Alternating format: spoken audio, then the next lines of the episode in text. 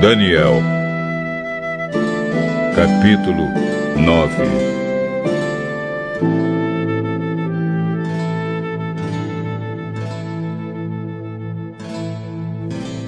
Dario, filho de Xerxes, do país da Média, era rei da Babilônia.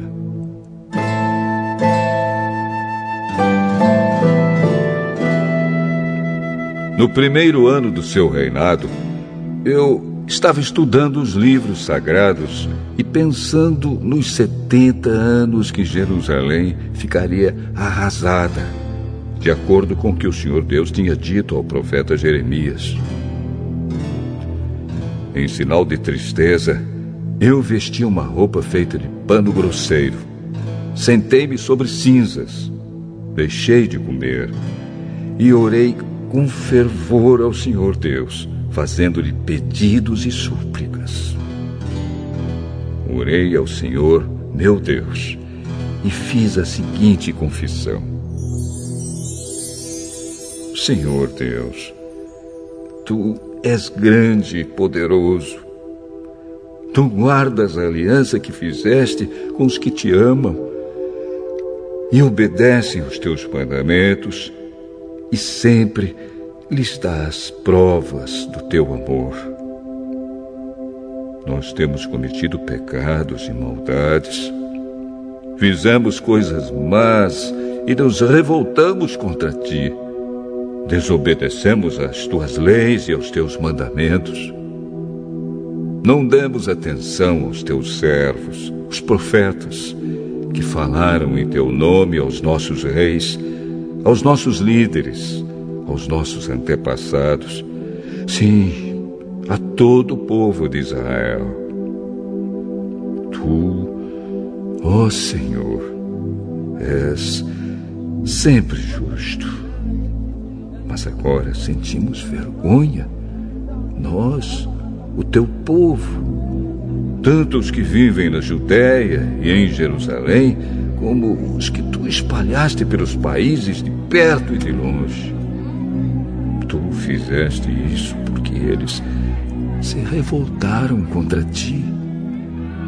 Os nossos reis, os nossos líderes, os nossos antepassados, todos nós temos pecado contra ti, ó Senhor, e por isso estamos envergonhados. Mas tu és misericordioso e estás pronto para nos perdoar mesmo quando nos revoltamos contra ti.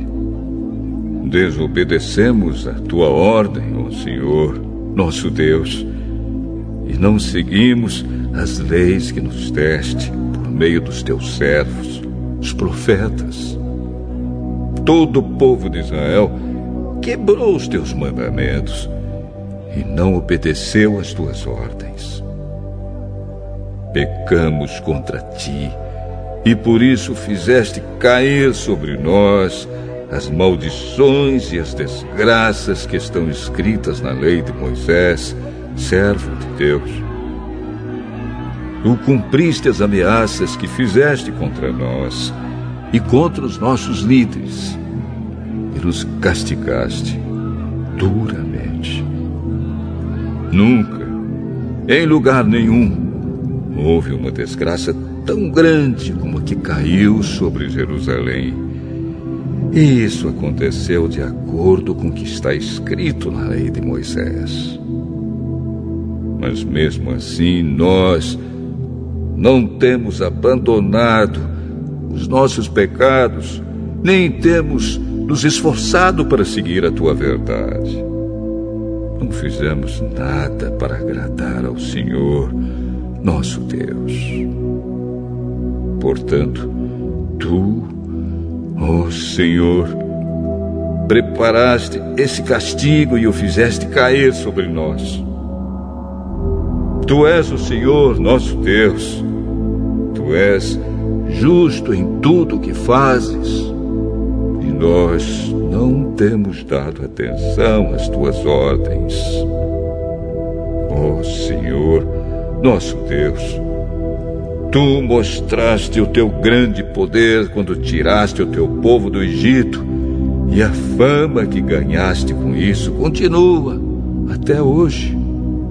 Mas nós temos pecado e feito o mal.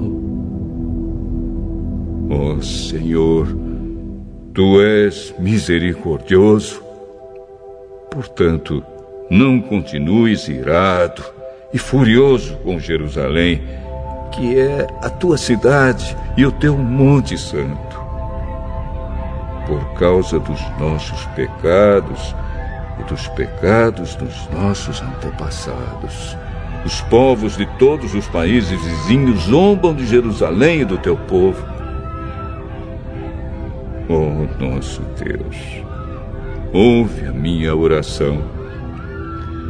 Atende a súplica deste teu servo, para que todos saibam que tu, Senhor, és Deus derrama as tuas bênçãos sobre o teu templo, que agora está abandonado. Ouve, ó oh meu Deus, e atende à minha oração. Abre os olhos, vê a nossa desgraça e olha para a tua cidade. Fazemos os nossos pedidos por causa da tua grande compaixão e não porque sejamos bons e honestos. Ouve, ó Senhor, perdoa-nos, Senhor, atende-nos, Senhor, e vem ajudar-nos.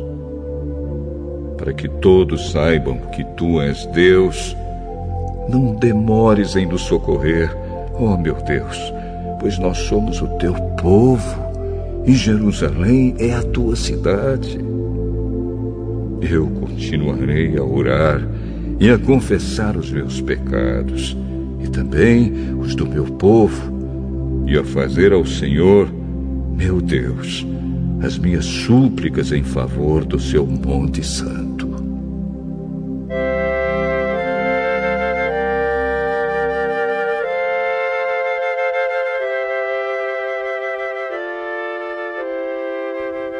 Ainda estava orando quando Gabriel, o mesmo anjo que eu já tinha visto na visão, veio voando rapidamente e parou perto de mim. Eram três horas, a hora do sacrifício da tarde. Ele disse: Daniel, eu vim explicar o que quer dizer a visão. Logo que você começou a orar, Deus atendeu o seu pedido. Deus o ama muito e por isso me mandou explicar a visão a você. Portanto, preste atenção e procure entender o que vou dizer.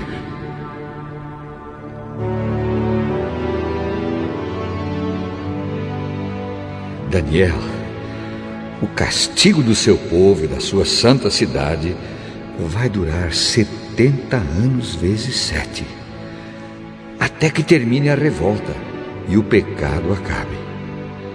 Então, o seu povo vai conseguir o perdão dos seus pecados e a justiça eterna de Deus será feita. A visão e a profecia serão cumpridas e o santo templo será inaugurado de novo. Preste atenção, Daniel, e compreenda. Depois de ser dada a ordem para reconstruir Jerusalém, sete anos vezes sete vão passar até que chegue o líder escolhido por Deus. As novas ruas e muralhas de Jerusalém durarão 62 anos vezes sete, mas será um tempo de muito sofrimento. No fim desse tempo, o líder escolhido por Deus será morto injustamente. Chegará um rei com o seu exército e destruirá a cidade e o templo. O fim virá como uma enchente, trazendo a guerra e as destruições que Deus resolveu mandar. Esse rei fará com muitos povos um acordo que durará sete anos. Quando passar metade desse tempo, ele acabará com os sacrifícios de animais e as ofertas de cereais no templo. O grande terror será colocado no lugar mais alto do templo e ali ficará até que aquele que fez isso seja destruído, conforme Deus resolveu.